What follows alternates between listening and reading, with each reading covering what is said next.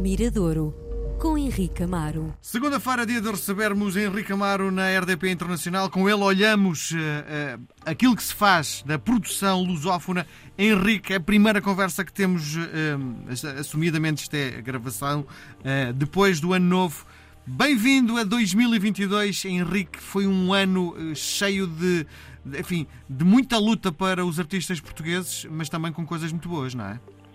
É verdade, Miguel. Bom ano para ti, bom ano para os ouvintes. É, foi um ano cheio de curvas e contracurvas, mas já estamos habituados a isso, já começamos a ganhar experiência a contornar estes, estes obstáculos e na música também. É? Eu, se calhar, quando tento aqui encontrar mais do que o disco do ano, acho que o que há, sem dúvida, a relevar uh, daquilo tudo que aconteceu em 2021 é, é a capacidade de resistência, de resiliência dos músicos em, em continuarem a sua profissão, alguns que levam realmente, como tu sabes, a tempo inteiro, e outros, mesmo que seja uma atividade paralela, a força que têm para terem as suas vidas e continuarem a ter paciência para para se fecharem num estúdio, para, para numa sala de ensaios, ensaiar com os amigos, portanto, não deixar morrer uh, essa, essa paixão ou essa forma de vida que, que escolheram. Acho que isso, em tempos que correm, seja no cinema, na literatura, no, nas artes públicas, acima de tudo, que, foram muito, muito lesadas, isso é de tirar o chapéu e de, e de aplaudir essa capacidade que, que as pessoas têm de manterem as suas paixões acesas e, e indiferentes. Indiferentes é difícil, mas Sim. um bocadinho é, com uma capacidade indestrutível uh, em relação a tudo aquilo que nos está a acontecer nas, nas, nossas vidas. E eu hoje trago um desses exemplos. São os Capitão Fausto. E porquê é que eu trago? Para já porque sei que tu, tu és um grande fã da banda. Sim. Portanto, é, é também um, é, um, é uma espécie de um presente de Natal. é um presente de Natal atrasado para, para ti.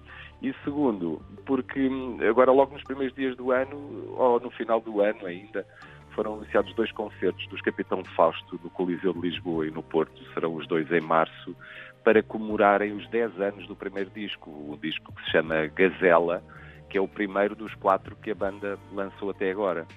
E, e também para aproveitar para falar que realmente é preciso tempo para construir. Eh, embora existam atualmente eh, muitos eh, sucessos meteóricos, pessoas que num ano saltam do anonimato para milhões de views no YouTube, enfim, ganham uma dimensão pública e um sucesso público junto, alguma camada de público, se calhar mais juvenil, e, e isso acontece muito hoje. Mas olha que um aquele artista... concerto que eu vi no Campo Pequeno eh, demonstrava que ele era o, o clique entre uma banda provavelmente direcionada para esse público para uma banda já mainstream a chegar a todo o lado.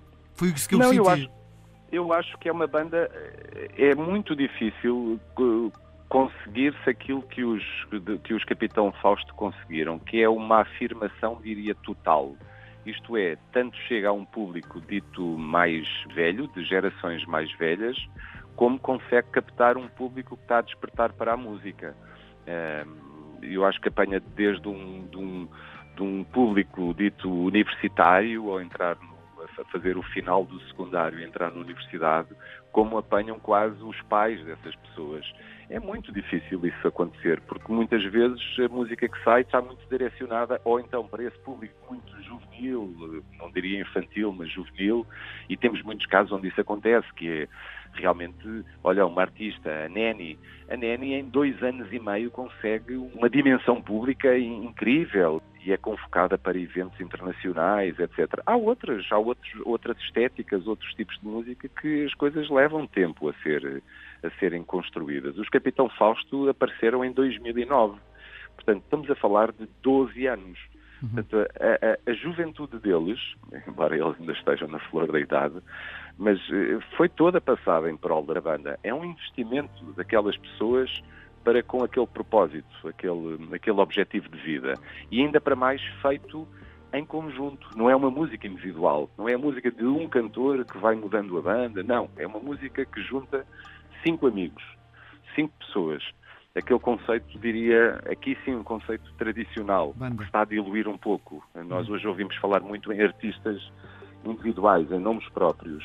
Aqui não, há um nome de conjunto. Cinco, cinco músicos que se conheceram, o Tomás, o Manel Palha, o Francisco, o Domingos Coimbra, o Salvador, juntaram-se, tiveram esta ideia de fazer esta banda, tiveram esta vontade e, e dez anos depois estão a comemorar o, o, primeiro disco. O Gazela é o, é o disco que sai, eu creio que sai ali no final, de, no final do ano, 2011, e depois a partir dali veio o Pesar do Sol, depois veio o Capitão Fausto, tem os dias contados, para mim é aquele disco que então passa a banda para outro nível e, e, e, a invenção do Dia Claro, que foi o último disco que ajudou a consolidar tudo aquilo que eles tinham, que eles tinham já conquistado. E depois há outras coisas que eles fizeram. Eles têm a própria editora, a Cucamonga, uma editora que eles próprios eh, fundaram para eles e para artistas que gravitam à, à sua volta. Tem um estúdio em Alvalade onde gravam não só os seus próprios discos, onde ensaiam,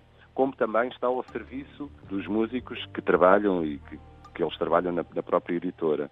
Uh, fizeram e depois estão a deixar uma descendência. Portanto, já há bandas que nós ouvimos dizer assim, isto, isto tem aqui um... Para chegar a capitão, aqui, não é? Tem, é muito interessante e importante. Olha, aconteceu com os Dead Combo também.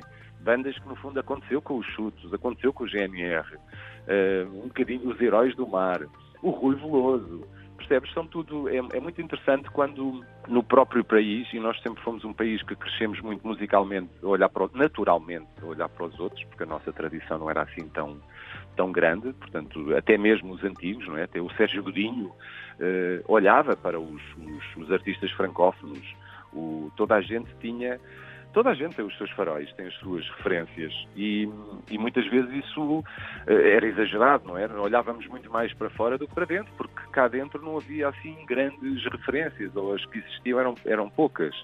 E, e há uma nova geração que onde, onde isso já se nota. Portanto, já, já notamos que o Miguel Araújo tem filiação ao, ao Rui Veloso. Notamos que, que os Ganso têm conotação com os Capitão Fausto.